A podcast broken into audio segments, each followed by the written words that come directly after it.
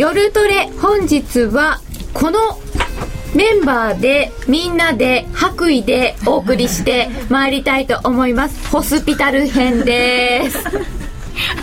えー、為替が誰より大好きな FX プライムの高野康則さんです、はい、よろしくお願いします。お願いします。FX のトレードに夢中になっている花子ちゃんです。はいよろしくお願いします。よろしくお願いします。ミス夜トレグランプリの高山エミリちゃんです。はいこんばんは。よろしくお願いします。特別賞の延べ時なるみちゃんです。お願いしますお願いします。そして私加納内でお送りしてまいります。今日市長がおりませんので、はい、はい、代理で花ちゃんよろしくお願いいたします。お願いします。で今回の夕夕焼けマーケッツアネックスって取れたんだっけ？夜トレ。今夜は月一人気企画 FX ナイトホスピタルです。今日の患者様は2度目のご来院です、うん、花子ちゃんのお友達なんだよね、はい、なんか意外と重症だったみたいで。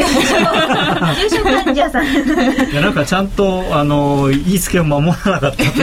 途中で薬飲むのやめちゃったらしい。ああそうですか。薬切れちゃったみたいです。なのでもう一回処方をしてもらうということで、えー、ノーディーさんにお越しいただきます。前回の診療の会はあったのかどうかトレードの勉強には励まれたということですがテクニカル今一つわからないというご来院ということですので、リスナーの皆さんもどの場面でどう使ったらいいか、つまずいている方もいらっしゃるかもしれないし、もっと上手くなるぞと意気込んでいらっしゃる方もいらっしゃるかもしれません。ということで、ドクター高野に優しく診察してもらいたいと思います。花子ちゃんと高山エミリちゃんの、のべときなるみちゃんはナースで、私、はい、の内が上司としてジョイ女医さんです。そして、えー、お迎えするんですけど、な、なんだかな、なんか、とても、さっき廊下でみんなうろうろしていたら、すっごい変な感じ。いや、あの、廊下じゃなくても変ですよ。そうだよね。今、現在。ラジオ局じゃないよね。まあ、病院だと思えば。あ、病院だということで、病院なら不思議はない。はい、ということで、患者をお迎えいたしましょう。えー、ノーディーさんゲストにお入りください失礼しますいらっしゃいませ。お願いします。いらっしゃいませ。いらっしゃいませ。すごい間違えた。先生お久しぶりです。お久しぶりです。綺麗なナースの方々もお久しぶりです。ありがとうございます。はじめまして。あどうも。あれ新しい先生ですか？あそうです。あの臨時でいらっしゃって。敏腕の女医さんでございます。臨時。あごめんなさい。新米。じゃないか。ということで、はい、えー、今日はあのノーディーさんの実はちょっと重症だったというような、はい、えー、というか皆様のアンコールの声も大きかったようなのではい、4月に続いての再来院でお願いいたしましたノーディさんが実は花子ちゃんよりも前に始めていて FX 歴は？は、えっと、歴で言うと、もう 2, 2年、3年近く前、2年半くらい前から始めてましたね。もう二十歳になったその瞬間にその瞬間に すごい。すごい二十歳ですよね。二十歳になった FX するぞって思ってあのお酒飲むぞみたいな。ちょっとなんか今 CM で使えそうですよね。二十歳になった FX どっかでどっかで使ってくれたら。使いましょうキャッチコピーができます、いいかもしれません。であのこの間あのいらっしゃった後で変わったこと？意識してること、はいとかはありましたか、もう結構いっぱいあってこの間がそもそもすごい重症だったんですよね 多分。もうあの初めて何もわからないのに FX やるぞっていう気持ちだけが流行っちゃってものすごいトレードの仕方をしてたっていうふうに教えてもらったんですけど、まあ、とりあえずあの何でしたっけ？何でしたっけじゃない。ごめんなさい。ポジションを持った後にそのまんま全部成り行きでこう見つめ続けたりとかしてなかなか損切れないみたいな。成り行きで見つめ続けて見つめ続けてたんですよ。もう情が湧いてきちゃって。損切りができなかったできなかったんでもうそれをもうまずポジションを持った時点でどれくらいで切るっていうのをちゃんと決めるっていう言いつけを一応守っております。あそれは一番大事です、ちゃんとお医者様の言うことを守られて、ね、まあ、聞いてたんですけど。ですけどちょっとまあ耐えられない時もあってこう中毒症状っていうんですか？あのちょっと とどんどん遠くしちゃうみたいな。上がってる。うん。もうちょっと待ってみようかなとかやって、で結局こう下がっちゃってみたいなのもまあちょこちょこ増えてきたんで そろそろここらで再通院かなっていう感じで。ちょっと薬の効きが、最初に決めたラインをどんどん動かしちゃう動かすとやっぱり動かしちゃうしどこがベストなのかがなんかテクニカルをすごいいろいろ見てたんですけど、見てたらもうこれもどんどんわけわからなくなっちゃって、これは上に行きそうなんじゃないかみたいな期待を込めちゃうと、さらにそのラインを動かしちゃう自分がいたりしてもう何をどうすればいいのか今わかんなくなってきました。ことは課題としてこの辺がもう一回あの訴えなければいけない症状だなって思われたのは、えーまずそうですね。テクニカルの活用方法はい。が全くどこでどう使えばうまく効くのかみたいなのが分かんないです。このテクニカルはどういう意味なのかなみたいなのはあのいろいろ勉強したら分かったんですけどどこでどう使っていいのかはやっぱり分からなくて。うーん。この間は特にテクニカルとしては、えー移動平均線を教えてもらったんですか？まああんまり具体的にどうこうという話はしなかったんですけれども、多分今聞いてるイメージだと、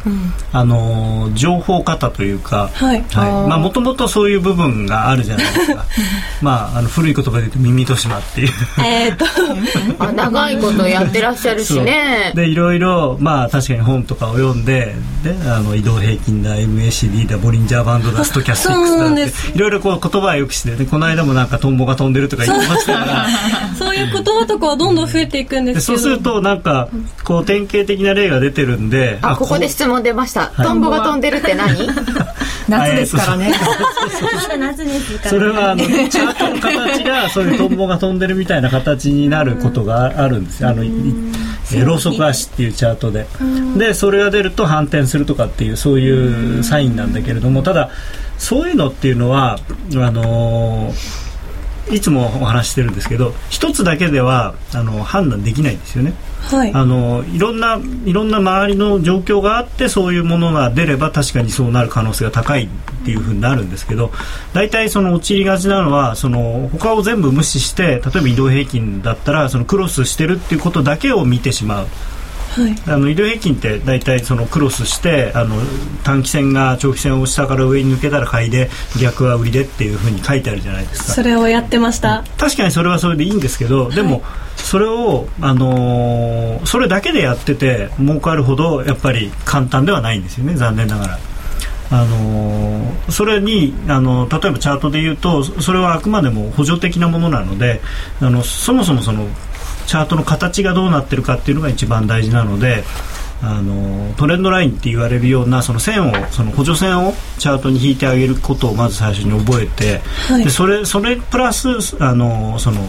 移動平均のクロスであるとか、まあ、あと移動平均はどこにあるかっていうのもそうですけどあと移動平均の傾きとか同じ移動平均見るんでも傾きを見るのとその長期線短期線の位置関係を見るのとそれから、えーまあそのぐらいですかね、まあ、でそういうも情報型になるほど勉強したんですよね。そう そうまあね、ですね,、本本とかすごい、ね、読んだってこの間もおっしゃってたんで、で花子ちゃんと二人で FX 談義してるんでしょ？まあ談義というか。だいぶねいろいろね。もう本当に教えてもらってそのへ移動平均の話とかも全部花ちゃんから教えてもらって、うん。私が移動平均線が好きなので、んうん。それについてあの熱く語ってたんですけどいまいちあのまだわからないというか。でもね。移動平均は僕はすごく好きなんですよ。ね僕もあの最初に覚えたテクニカルツールだしい今でも使ってますし。移動平均線。で移動平均線っていうのはあの単 単純に、はい。その例えば1時間ごとの値段を過去の20個を足してそれを20で割るとかってそういう話それをこうどんどんつなつなげていくっていうそういう線なんだけれどもあれは何かっていうと例えば時間足の20時間線っていうのは過去20時間のまあ大雑把に言って平均のレートなんですよね。はい。っていうことはみんなその値段より差が安くなるっていうことはその過去20時間に買った人はあの損になってる。過去20時間に売った人は利益が出てる。っていうそういう状態なんですよ。大雑把に言うと。そう。ということは。下がり続けてるってことですよね下がり続けてるというか下がったり下がったりしてあのあ20時間前より今の方が下がってるっていう。でこの20時間に儲かった人は、ログで入った人はいない。あんまりいない。いやいやいなくないです。あの為替は売りと買いと同じ金額必ず出会ってるので。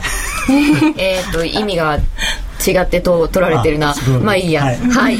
えっと、チャートを見ながらじゃあ解説してもらえますか？移動平均線ですよね。これね3本あるんで。これユーロ円の4時間足あユーロ円出た。あなんあの あのゴールデンウィークは動きやすいみたいな話を前回したじゃないですか。うんうんうんしたじゃないですかって花ちゃんにも敬語になっちゃった。大丈夫。あの今日ナースだから。あじゃあよろしく敬語で行かせていただきます。しかもねそうその時にあのユーロ円でまたやってたから。あはい。トレードしてた。こユーロ円。えこれまではどういう通貨ペアを、もう本当に適当の一言ですね。前回南アフリカランドに手を出したっていうところは聞きました、ランドはあのーそうですね。ランドはたくさん持ってましたね。たくさん？それが ランドランド私なんでたあそうだ思い出した思い出した。あのスワップのためにたくさん持ってたんですけど下がる一方ででもまあいつか上がるんじゃないかみたいな期待と何かでずっと持ち続けて最終的に強制ロスカットとかあ違う強制なんで。5回だったの胸張って言わないで。では 移動平均線、あのまあこれ例えばユーロ円の移動平均線でちょっとこれ上がったり下がったりしてないんであんまり面白くないな。ずっと下がりっぱなしなんでちょっと待ってくださいね。嬉しいでしょあこれの方がこれまあこれ冷やしでも何でもいいんですけれども、はい。まあこれで見てもらえると分かるようにここいいと思いますよ、はいこれ一番僕が移動平均で大事にしているのはこれはまあたまたま 20, えー20日とそれから5日なんですけどこれは別に何何でもいいって言ったら言い過ぎですけれども自分でこのぐらいがいいかなと思うのを見てみて、それでそれが使えるかどうかっていうのを自分で検証してあの花子ちゃんの得意な検証をするというのが一番大事なんで。で僕が大事にしているのはこの長期戦の傾きがどっちを向いているかっていうのがすごく大事なんですね。あクロスとかも大事なんですけどクロスってあんまりないじゃないですか例えば。これだったらこうぐーっとやってもクロスってここで1回ここで1回とかしかなくて、まあ、確かにあのここここで売ってここで買えばまあ儲かるんですけどまあでもここなんかはまだ長期戦が上がってる状況で売ってもあんまり僕は楽しくないと思うあので。基本傾きで基本はこの長期戦のはい。傾き、傾きが長期戦が下向いたらまああのどっかで売るぞっていう。下向いたから売るっていうんじゃなくて下向いたら一応なんていうのかな売売りで身構える。トレンドが下に向いているという意味。でこの傾きが逆に言うと平行になってきてこう下がってたのが平行になってくるっていうことはそろそろトレンドが終わるぞでこの値段がこの平均線を抜けてきてしかも短期線もこう抜けてきてるわけだからもう短期線が抜けた頃だったらもうこんな後なんで間に合わないんですよね。本当だ。実際そうですね、ここからずっとへあの平行っぽくなってて短期線が抜けるまで結構かかってますもんね。移動平均はサインが出るのが遅いのでこのゴールデンクロスとかデッドクロスは、はいはい。だからそのサインよりもこの長期線下手すると本当こんな2本もなくても1本の移動平均線の傾きだけ傾きとこの値値段との位置関係だけ見てれば、まあ、かなりこれは使える。あーほんでも本当にこれはそんな感じで動いてでね。だもっといいのはこれにこういう線を、まあ、ちょっとこういう感じかな。はい。1本引いてあげるだけで、まあ、ここはちょっとあのこういう騙しみたいのはあるんですけれども、まあ、ここでもうここで完全にねあのトレンドが変わってるっていうか終わってるのはもう認識できるんで。これがトレンドライン。そうです。そうです、まあ、この高いところからこうやって引くっていう。これあのトレンドラインって言葉とかなんかどこでうん。この線を結んでいいかがよくわからないわからないです。けどこれは難しい。後にならないと本当のことはわからないんだけれども、でも例えば最初この状態だったら多分こういうふうに引いて、はい。でそれがだんだんだんだんこうなってでもあれってこうでちょっとこういうふうに修正するとかっていう、でだんだんだんだん日が経ってってでもこの時はピュンってもうすぐ戻っちゃってるんで、まあ、ここはちょっといいや。無視しちゃって。無視しちゃっていいやっていう。まあ、ただポジションを持ってると多分ここで一回ストップロスかけちゃうかもしれないんですけど、ただここで見てもらいたいのはこの長期戦の傾きがすごく結構まだあのスティープっていうかあの急なはい。傾きのまま下がってきてるんで、これはちょっと騙しかもしれないなって逆に言うとああそういう2つで一緒に組み合わせれば。で今度ここはもう長期戦も傾きがなくなってきている状況で下から上にこのトレンドラインを抜けてるからこれはもう1回終わりだと。いう見方が割とできると思うんですよね。なるほど、でこれはあの残念ながらテクニカルは絶対ではないので、こうこういう時はこうやってこうやってこうやれば儲かりますよっていうものではないんです。だからあのただ確率が例えばこういうところでもう売りをちゃんとやめるとかっていうことができるようになればあの確率がどんどんどんどん良くなっていくので、あのいつも言ってるんで100勝 100, えー100戦100勝っていうのはありえない。だからそれをなるべく60勝よ、えー60勝40敗とかにしてでさらにその60勝は、えー例えば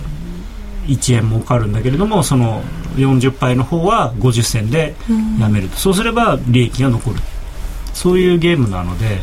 花ちゃんは移動平均線見るときに、はいはい。ここで買うのかなとかこう、シミュレーションしながら見ますでしょ、はい。どんな感じで見てます？私は3本で短期中期長期を表示するんですけど、まずはその移動平均線よりもローソク足が上にあるか下にあるかっていうのをまず見て、で傾きは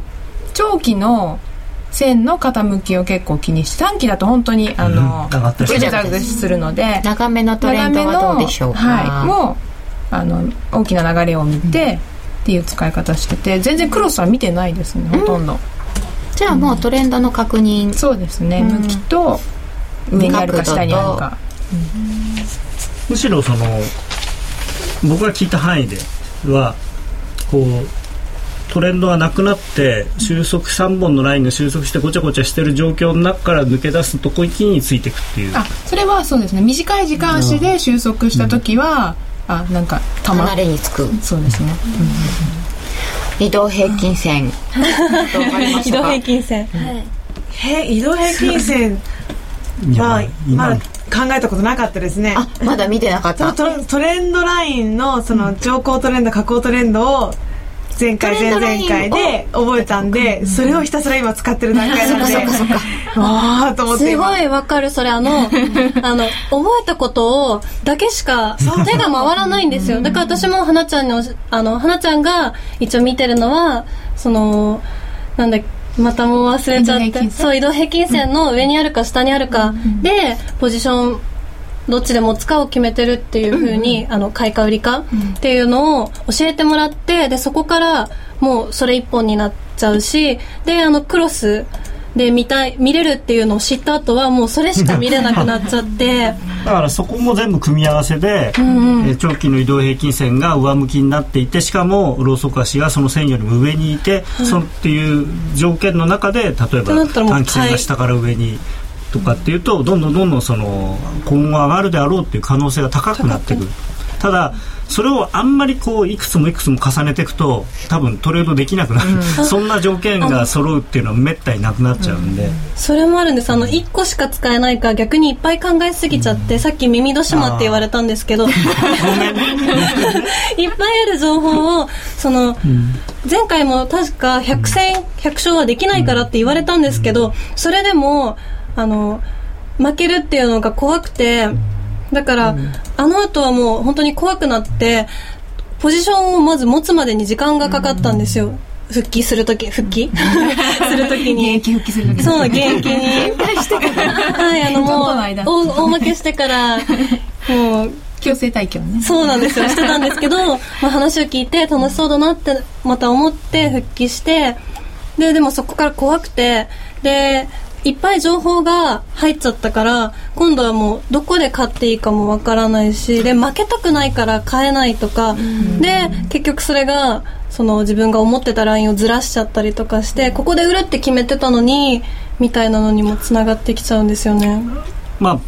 基本的に例えばトレンドラインを引くそれから移動平均を見るっていう、例えばそこまでだとしてもその中で優先順位を自分の中でつけてトレンドラインが例えば右上がりの時は買いからしか入らない。でその時にしかも、あのー長期線が平行から上に上がり出す時に買うとかっていうふうに。でだだんだんその優先順位を決めておけばあのあれも見てこれも見て迷うっていうことは多分なくなると思うんですよね。確かなんでこれ思いつかなかったんだろう。いややっぱり多分一番最後に聞いたこと一番最後に見たものが一番新鮮なんで、なんかでしかもまあああいうチャートの本でもそれから投資の雑誌、はい。まあ確かにいろんなことが書いてあって役に立つんだけれどもそれを見るとあたかもそれが万能なように見えるんですよ。ます。あ、それ万能なように書かないと売れないんで本は。でも実際は万能なものはないんだっていうのを必ずこうなんていうかな。いただきましたツイッターで。胸 共感しすぎて涙が出る。ありがとう。ありがとう騙しじゃなくて介入。あああそこね。あ引いたトレンドラインにぶつかって予想通りに動いていく時って快感ですよね。本当いやそれはそう思いますであのあといきなりそれをやってみるんじゃなくて例えば本見てあこれいいなと思ったらでも待てよって本当なのかなってちょっと疑ってかかってその昔のやつをこうチャートを見てその実際にそうなってるかどうかを検証してみる。そうするとなんか当たってたのってこの時だけじゃんみたいな話もよくある。負けてもいいんですっていただきました。そうそうそう。負けるの怖いっておっしゃった怖いけど怖いですよねそれは。怖いんだけど一回一回の勝負で負けることは負けることじゃない。トータルプラス2っていただきましたよ、あありがとうございます。そうなんですよね。私もちょっとそういうところあるんですけど、あの何回も数を重ねていくと多分負けるのって何分の1なんだなって思うんですけど、私は渾身の一撃タイプだったので クリティカルヒット。を で狙ってしこう失敗すると、はい。もう自分の全角が全否定されたような。本当にそうな自分が否定された気持ちになっちゃうからすごいショック受けるんですけど。受けだちゃうからあの、まあ、ある程度やっぱり回数はやった方がいいんですよね。だからあのまあプロのトレーダーは年に3回ぐらいやって儲けるのが一番僕はいいと思ってるんですけど、年に3回くらい？うん、だからここっていう時だけしかやらない。渾身の一そう。まさに 10, 10円取れる時しかやらないっていうよく言うんですけど、まあ、そういうのは別としてあの個人投資家の方とかそのいわゆるトレーダーっていう感じの人はそうやっぱり最低でも週に3回5回ぐらいやってればそその週例えば5回やったうちが、まあ、4 1勝4敗だったとしても次の週今度3勝2敗とかってやって取り返せるしあの回数が減れば減るほどそれこそその一勝っていうかいっぱいの意味が大きくなってきちゃうんで、あ確かにそうですなんか前回は教えてもらっ教えてもその言ってもらった後にとりあえずあの OCO で基本的にあの買いの時は成り行きで入って OCO で設定してたんですけどそれをあの売りは半か売りを買いの半分の値段。売りを買いじゃなくてごめんなさい。と損切りを。その利食いの半分。利食いの半分に抑えることで1回あたりのそのプラスとマイナスっていうのを半半分っていうか一対二ってまあそう1対2にすることでちょっと抑えようっていう発想だけは生まれたんですけど。それはすごくいいことなんですけどただそこで注意しなきゃいけないのはあのー意味のあるポイントにやっぱり損切りは置いてほしいんですよね。例えばあの移動平均線を抜けたところであるとか、トレンドラインを抜けたところであるとか例えばここのこの1週間の安値を割り込んだところとかそういう意味のあるところに置かないとたまたまその自分は利食いが20銭だから10銭とかっていうのは意味がないんですよ。でも最初からそこまでいけるんですかね？どうなんですかいやでもそのストップロスをどこに置くかっていうのをまず考える どこでポジションを取るかっていうのは後から決めてもよくて、はい。どこにストップロスを置くかもうここまで来たら諦めよう。どこが意味のある値段かって難しくないんですか？うんまあだ上昇し例えば上昇トレンドだという判断をして買いから入る、じゃあどこまでその値段が下がってしまったらその上昇トレンドだっていうふうに言えなくなるのか自分なりにだからそれは移動平均が根拠なのかトレンドラインが根拠なのかにもよりますけど、まあ、通常であればその上昇トレンドラインを割り込んで、まあ、ドル円でいうと多分20ポイントぐらいはこうちょっとあの余白を見た方がいいと思いますけれども割り込んで20ポイントぐらいいったらもうそれはごめんなさい。ととりあえず今がトレンドがどっちかというのとどこに来たら崩れるかっていうのを見なきゃいけないそれを見なきゃね。でその崩れるかっていうののところでストップロスがそこで決まるので今度ストップロスを決めてじゃあ例えば買いだとすそれると高野さん具体的にどっかで出していただくことこれで今ユーロ円の時間足ですけどこれも移動平均まああってもなくてもいいな。まあこれ移動平均的にはちょっと今横ばいなんであんまり面白くないんですよ、ね、面白さ重視なんですよ。さっきから気づいてましたいけやあのトレードはやっぱ面白くないとダメですから。ど おおえ今のも広告で使えそうじゃんトレードは面白くなくちゃ。これね面白いですよね、あのあー例えばユユーロドル、ちょっともう少し戻したいな。これここまで見えちゃうと面白くないんで。私もこここれ一個いいですか？なんでここって分かったの？いや今この状態でこれ見てもらうと分かるんですけど、こう長期線がずっと上がってきて短期線が上から下にクロスしてるんですよね。でただこれだけだと僕は嫌なんですよ。ただこれもうちょっといくと嫌なんですっていう。あだからこここれだけじゃ売りたくないんですけどここで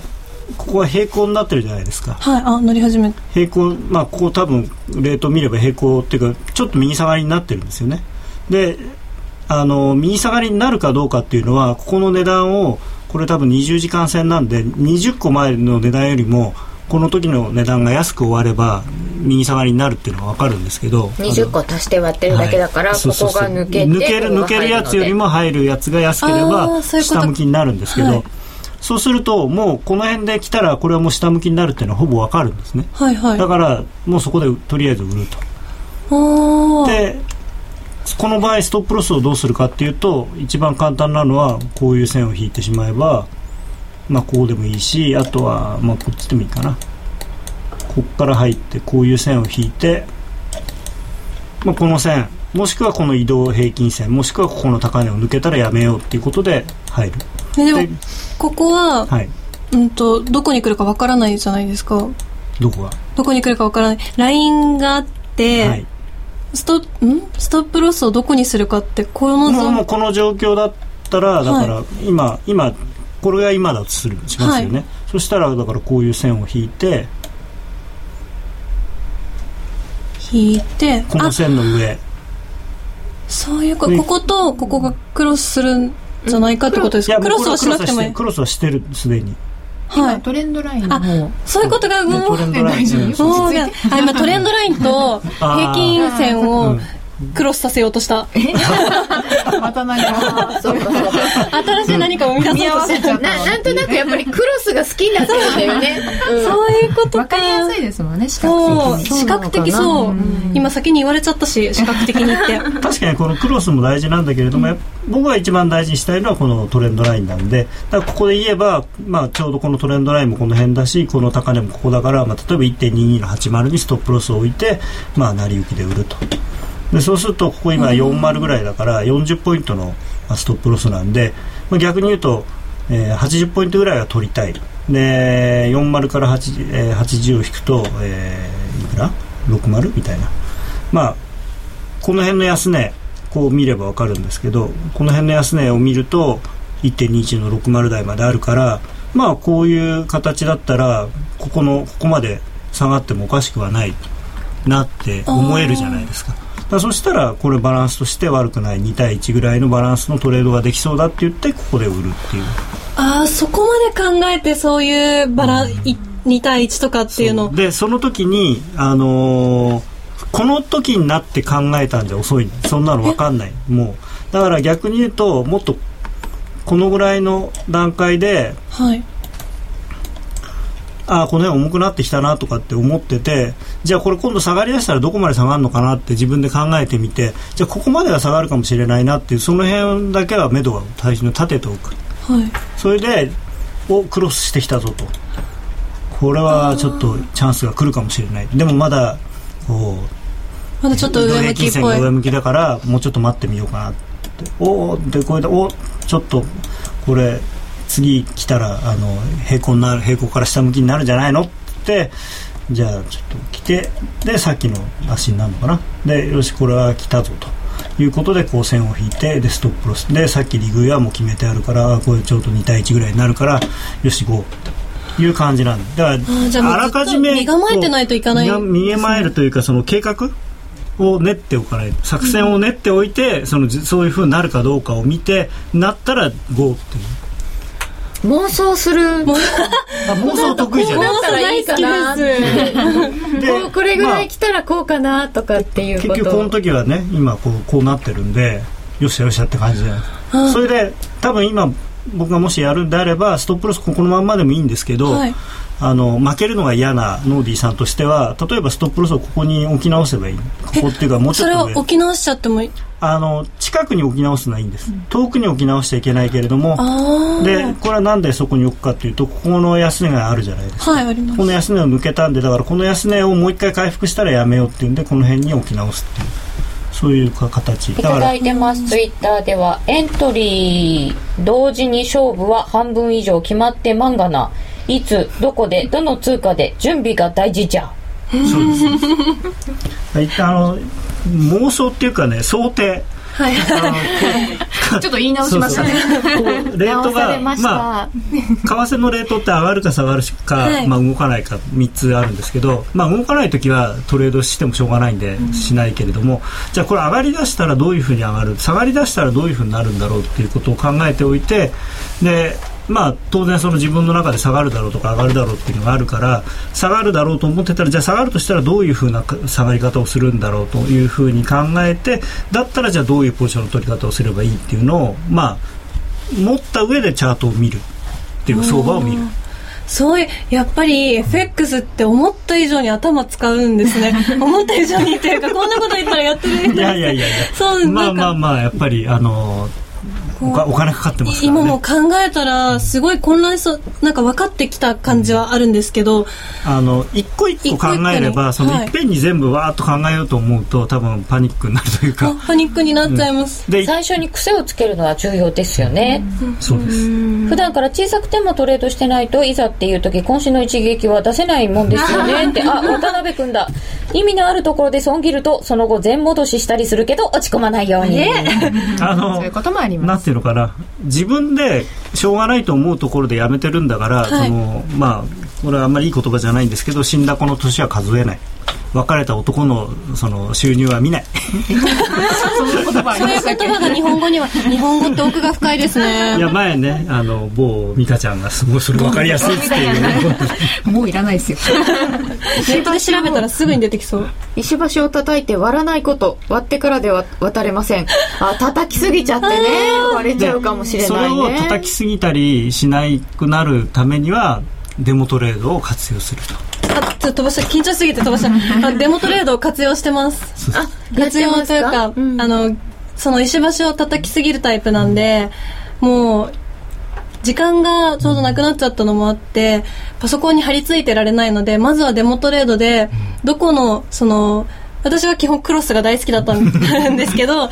それの時には本当にう上行くのかな下行くのかなみたいなのをデモトレードで大きくトレードしてちょっとニヤニヤとかっていうのは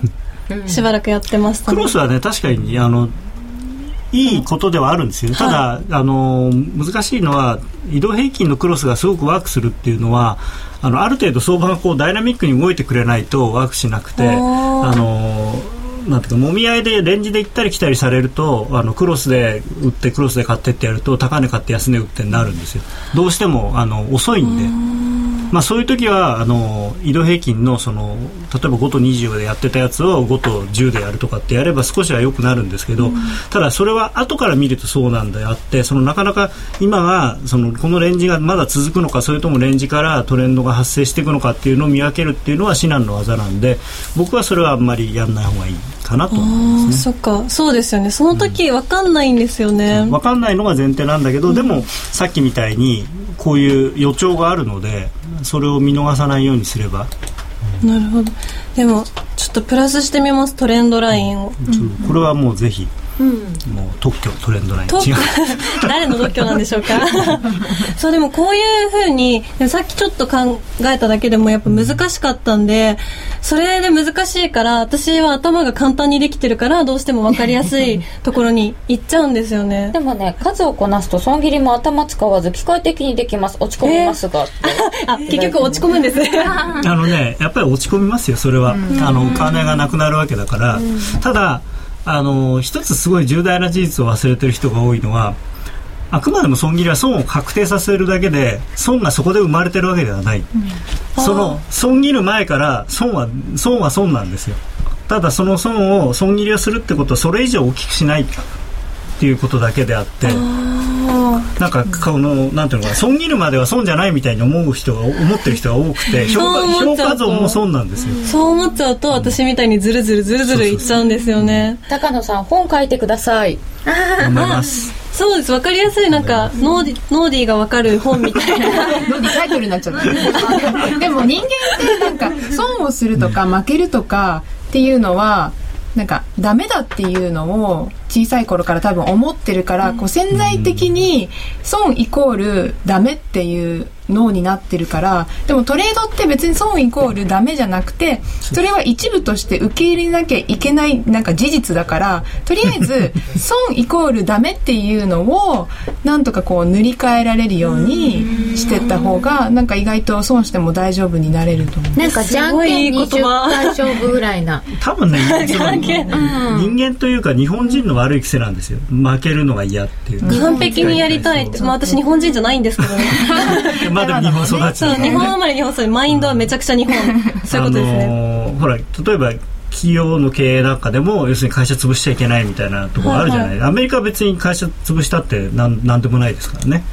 会社いくつ潰したかでその人が逆に企業経営者としてどれだけのスキルを身につけてるかっていうことのバロメーターになったりもするわけだから損切りを多くやってる人っていうのはそれだけそのなんていうのかな相場のやっちゃいけないことを自分身をもって体験したわけだから、同じ間違いを次しなきゃいいだけなんで。そういうことです。あの強制ロスカットはまだやってませんよ。同じ間違いはもうもう。二度と犯さないっていう。損切りは必要経費です、損切りを自慢できるようにならなきゃ。あそうですか。皆さんそういう経験をされてきたんですでねも確かに損切った後にどんどんその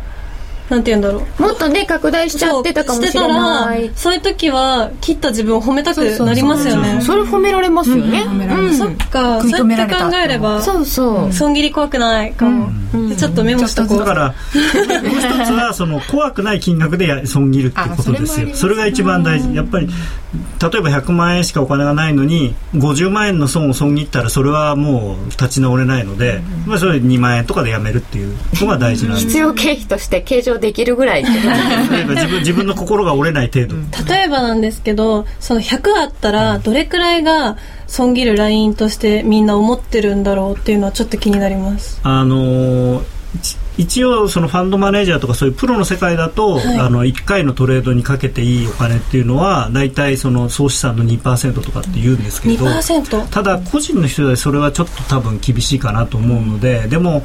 そうですね多くても5%ぐらいなのかな。うん。5%ぐらいの額でポジションを持っっていうかまあ損切りの額があ損切りの額。5%ぐらい、あそういうことか、っていうことは結局そうなるには、あまたいっぱい考えなきゃいけないのか。まあでもね。割り算ができれば大丈夫です。あの ポジション例えば、はい。あのさっき言ったようにこれだったら40ポイントぐらいの損切りだなと思ったら逆に40ポイントで例えば1万円の損になるようなポジションの大きさっていくらなんだろうって考えてポジションを取る。でこれがはいはい。40ポイントじゃなくて100ポイントだったら100ポイントで1万円でのやられになるポジションの大きさを考えてだから1万。どうやって計算すればいいんだ？えっとじゃ花ちゃん。あそれは円の方が簡単ですね。例えばドドル円で、はい。えー損切りを1円ぐらい離さないとその自分の思った通りにならない。でその時はまあそれが自分にとってのその許容できる金額が1万円であればまあ1円で1万円だから1万ドル。でそれがいやいやもう今日はもうこれは50銭でもうやめるんだ。ったら50銭で1万円ってことは2万ドル持っていいそう。あやっぱり1万円は大変だよなとかっていう絶対金額で入った方が私なんかは分かりやすいですね。金額だけです。あのポイントとかって関係ないです。あのいくらっていうのは大事なんであってあのそれ以外のものはもうどうでもいいって言ったらあれですけどだから自分が納得する損切りを置いて自分のその納得できる金額のロスを、ストップロスを設定するノーディさん少しなんとなくここからやってみようかなっていう感じが分かりました、なんとなくもう明日から早速活用しようっていう、明日土曜日だけどね。でもあのすごい。シミュレーションだったらいくらでもこうやってこのチャートをビューってバックワードしてあの今こ私ここ、じゃあここから今今ここだからここからどうしようって考えればいい、やってるつうんそうですね。はい。ぜひぜひやって土日みてください。はシミュレーションさせてもらいます。はい。ナオディさん、患者様、えー、診察終了ということでよろしいでしょうか。はいありがとうございました。ここでお知らせです。早くも7万ダウンロード突破 FX プライムのアプリ、プライムアプリ S もご利用されていらっしゃいますでしょうか？シンプルとスピードを追求したプライムアプリ S は場所を選ばず瞬時に本格的な FX トレードが可能。簡単操作で将来の値動きを予測してくれるあのパッと見テクニカルももちろん搭載されています。iPhone でも iPad でも Android でもご利用いただけるプライムアプリ S。詳しくは FX プライムと検索してください。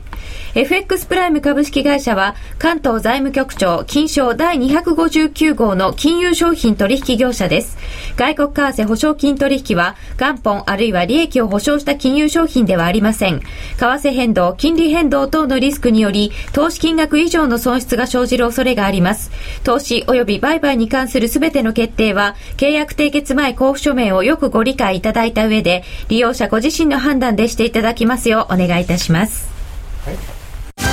気になるレースが今すぐ聞ける。ラジオ日経のレース実況をナビダイヤルでお届けします。開催日のレースはライブで3ヶ月前までのレースは録音でいつでも聞けます。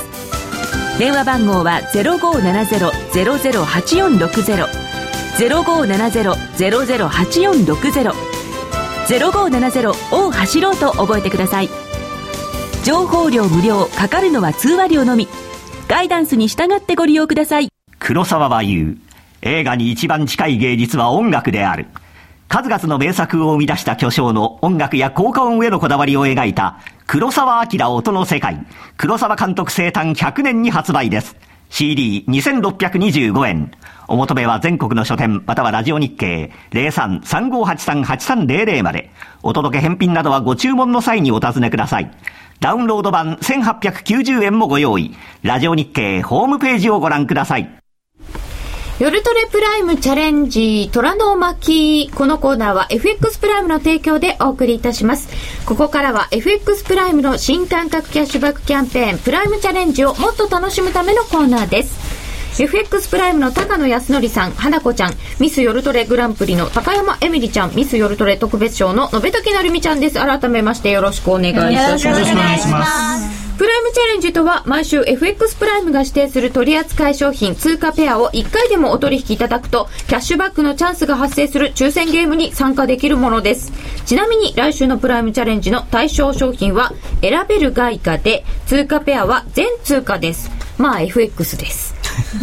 えー、高野さん、来週の注目スケジュール、トレンドのポイントはどの辺になりますか？これちょっとユーロ円とか、今95円の80銭台なんですけど、6月1日のところ、行きます？これ。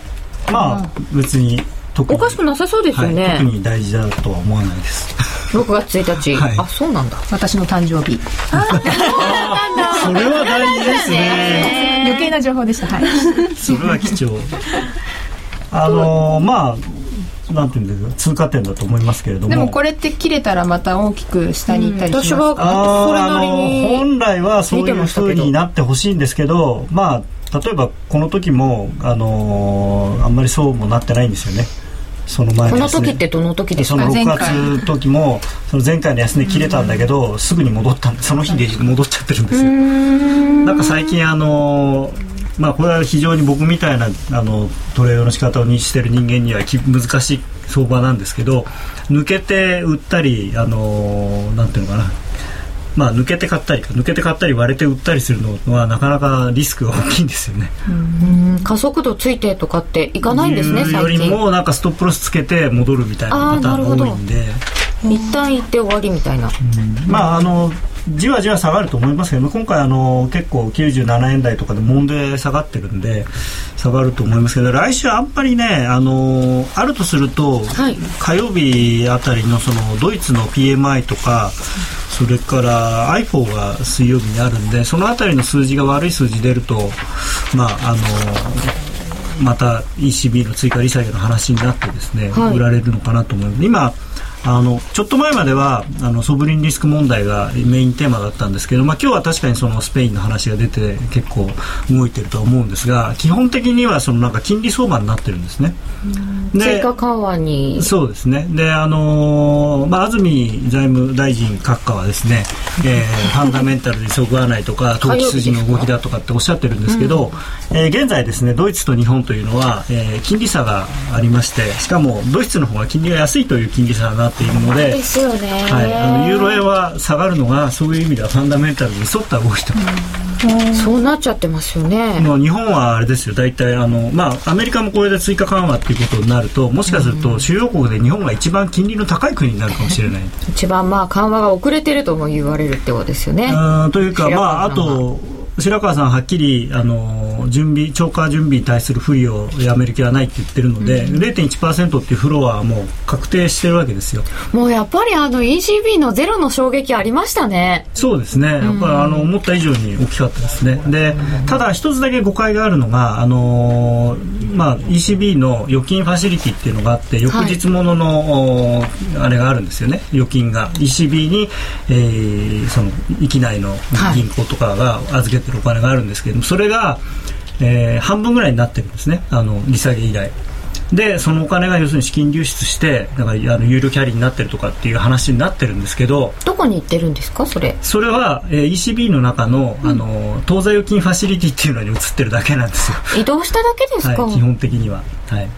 なので逆に言うとそこで400億ユーロぐらいかなこの11日からで確かに減ってるんですね残高がトータルの残高が。なので、えー、400億ユーロでこのぐらい下がってるんだとするとまあユーロドルはあんまり下がってないですけれどもユーロクロス全般に下がってますからユーロオージーとかユーロポンドとか、えー、ユーロスウェーデンクローネとか、それがこあの400億ユーロでもしこれだけ下がってるんだとすればえー、8000億ユーロぐらいその ECB のそのなんていうんですか準備預金じゃない分の預金がままだ残ってるんですけどそれのうちの例えば1割とか2割とかが本格的に資金逃避をしだしたら、まあ、これはこんなものでは済まないということになるんですよね。ユーロが中心のところなんなんですけど最近アメリカの指標がちょっと悪いとアメリカの緩和期待も強いらしいんですけどその辺はどうですか？それがユーロドルが下がりにくい原因なんですよね。あのユーロはもちろんそのユーロの金利が下がってしまったことそれから、まあ、スペインの問題当然あるんですけれどもでユーロは売り圧力がかかって全般的にはユーロが下がっている。ただドルはドルで、えー、追加緩和期待っていうのがものすごくまた盛り上がってきているのででこの間の FOMC で、えー、結局何もなかったんですけれどもあの逆にですね9月にやるに違いないっていう、うん、まあ、皆さんどうしてこうポジティブなんだろう。さすがアメリカ人っていう感じなんですけど。単にそういうふうに取ってるんですよね。で、まあ、ただそのバランキさんの話をここう見てるとですね面白いあのまあ8月に8月と夏の終わりに FOMC があるのでそれまでにいろいろと点検をして夏の終わりってわざわざ言って9月のことをですでその8月との FOMC と夏の終わりの FOMC の間に何があるかっていうと、えー、多分ここ今喋ってる中であの1人しか分からないかもしれないんですが恒例のジャクソンホールがあるわけですよ。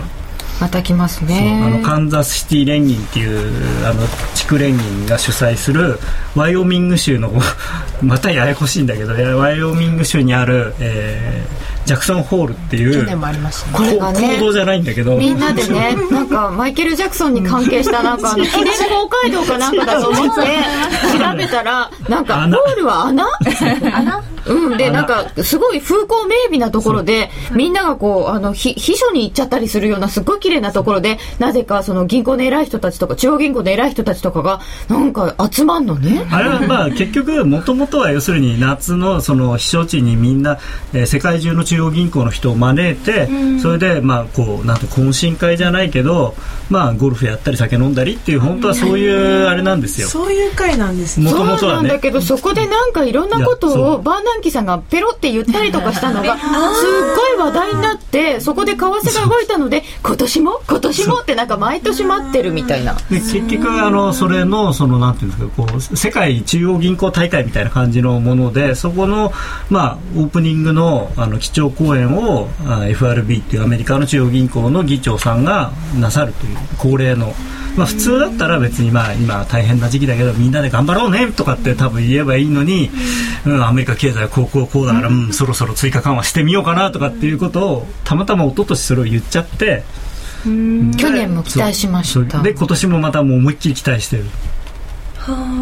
でもジャクソンホールってね調べたらね、はい、東京都内にそういう名前のレストランがある。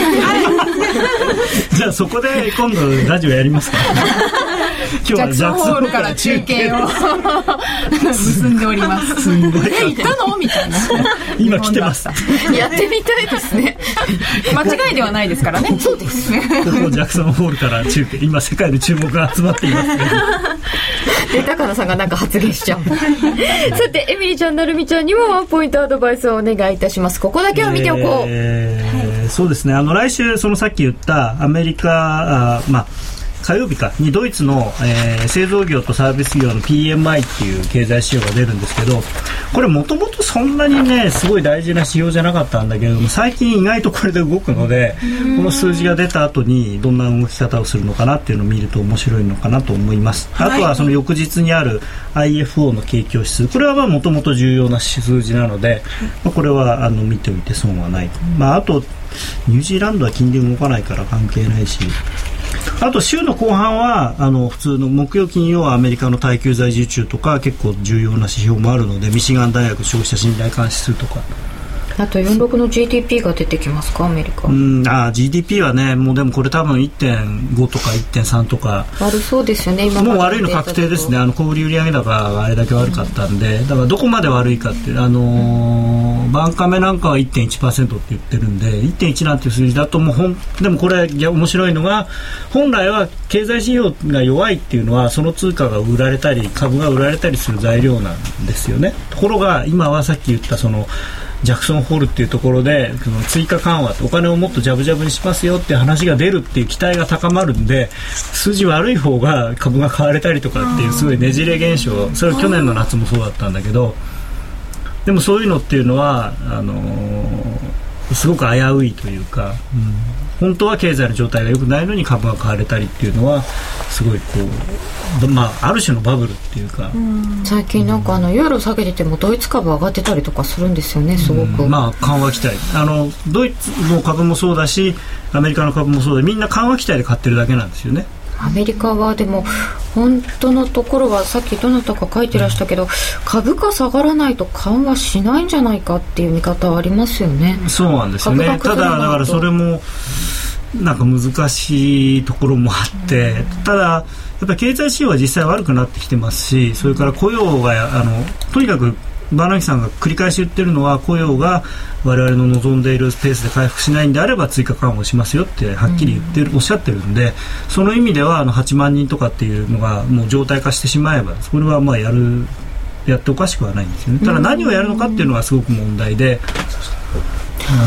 うん、まあなんかあんまりやることなくて多分あの MBS を買うとかっていうことぐらいしかないんですよね。住宅ローン担保証券、はい、まあでもアメリカまでその中銀預金金利をゼロにするとかいうことになるともう本当に日本が世界一の高金利通貨になっちゃうんで怖いよ、まあ、円高ガンガンいっちゃうぞみたいな。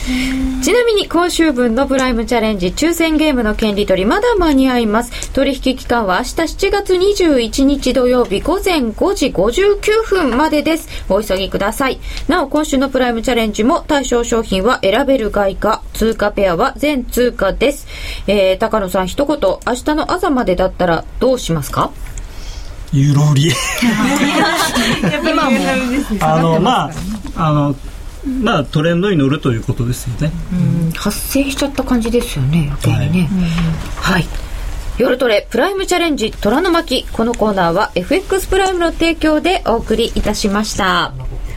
ここで FX プライムからお知らせです。8月3日金曜日夜7時30分より東京都内の会場にて FX プライム主催の第7回雇用統計ナイトが開催されます。FX トレーダー注目のアメリカ雇用統計の発表の瞬間をカウントダウンしながら相場の動きを見届けるこのイベント。今回は特別ゲストにベストセラー残念な人の思考法の著者である山崎正史さんをお迎えいたします。また、高野康則さんはもちろん、内田正美さん、花子さん、高山エミリさん、延時なるみさんの夜トレ出演陣も会場でお待ちしております。カウントダウンで盛り上がるだけでなく、トレードを楽しみながら、さらに FX トレードに役立つ情報までゲットできるのが、この雇用統計ナイトなんです。お申し込みの締め切りは7月27日金曜日。参加ご希望の方は、夜トレ番組サイト内のバナーをクリックしてください。ミリオンヒット東京の陰に隠された若者たちの喜びと葛藤。名曲を生み出したマイペースのメンバーが語る昭和のあの時。そして50代にして活動を再開する思いとは。ラジオ日経の新刊名曲東京を生んだ男たち。マイペースな奴らはスタジオライブ3曲も収録してただいま発売中。税込3150円。お申し込みお問い合わせは03-3583-8300ラジオ日経事業部またはお近くの書店まで。金井さやかの90日で仕上げる TOEIC テストステップバイステップコーチングの CD が完成しました。500分にも及ぶ音声ファイルとボリュームたっぷりの PDF ファイルが1枚に収納。しっかり確実にテストに向けた指導を受けることができます。価格も5250円とお買い得。お申し込みは、ラジオ日経通販サイトのサウンロード、または東京03-3583-8300、ラジオ日経事業部まで、送料無料、お届け、返品についてはご注文の際にお尋ねください。さて、盛り上がったためにだいぶ時間が押してるんですけれども、もう、ノーディさん、だいぶ聞きたいこといっぱいあるみたいな。そのもう聞きたいことがいっぱいありすぎて時間が間に合わないっていう状態が起こってるんですよ。それは延長戦でいきましょうね。はいお願いしますはい頭わやわやなりますよね。聞きたいことがいっぱいになってくるとね。難しいんだよね一個一個本当は覚えてもらいたいんですけど、あのーまあ、まとめてバーッと話しちゃうんで、でも、あの、一個だけさ、さっきのクロスだけっていうわけにもいかないので、一個ずつ覚えなきゃいけないんだけど、ちょっとまとまっても覚えなきゃいけないみたいなところがあって、難しいですよね。すね。かなちゃんはどうやって覚えていったの？うん、でも私は一つのことにまず集中してでなんかある程度ちょっと分かってきたらちょっとずつ足したり微調整したりなのでいきなり最初からなんかドンといろんなものを吸収はできないので、ほん。とちょっとずつです、やっぱりじゃあ時間はかかるよね。今もかけてますとりあえず、えっと、今夜もしくは週明けからはトレンドラインを取り入れてみます。まずはトレンドラインまずは見てみる。クロスプラストレンドラインで。クロス譲らない あ、そうか。あでも好きなものは向きでね、いきます。好きなものがいい向き、向きで、向きプラス、まあクロスはたまに、ここ譲れないんで。たまにしかないんだから、それは譲らなくていいよね。はい、じゃあまあそこは抑えていきます。好きなものがあるといいですね、やっぱりそうですね。楽しくなるかもしれないですね。そうそうそう。今楽しくないの？今ちょっと楽しいより難しいが先に来ちゃうんだよねで。もトレンドラインを覚えてやってる今は、できる自分がちょっと満足だったり、そこで、なんか、あ、ちょっと覚えたな、成長したなって感じられるのは一つの楽しみですよね。深いよ、トレンドですラインまだまだですね。20年引いてもまだ引けないから。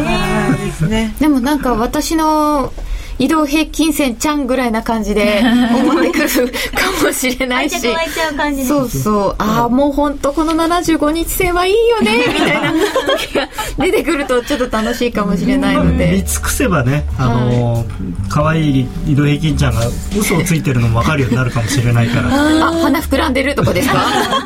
積んでるね あるね、積んでるね。はい、そんなことを考えながら楽しく、えーチャートと格闘していきたいと思います。えー皆様も、おあ、あ、まあ1年後にはエミリちゃんもなるみちゃんもなんだよ、もっと腰入れてユーロ売れやとか言ってるよ。ぐらいになりたい。そんな成長も見届けていただきたいと思います。皆様今日もご参加いただきましてどうもありがとうございました。この後は延長戦でお楽しみください。